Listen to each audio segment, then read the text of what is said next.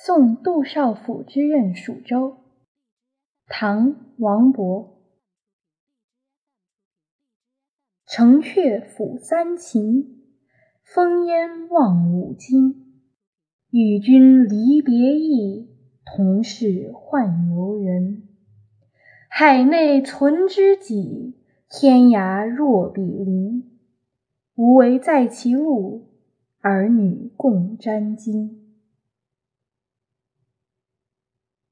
下面是我对这首诗的英文翻译。Sending Du Shaofu off to his new post in Shuzhou. The citadel overlooks the land of the fallen Qin. Shrouded in haze, the ferries await. I anguish at the thought of leaving you. The parting of ways is the dutiful official's fate. To have within the seven seas a soulmate such as you, at opposite ends of the earth, you are still by my side. And so, as our paths diverge, these reluctant tears we must not abide.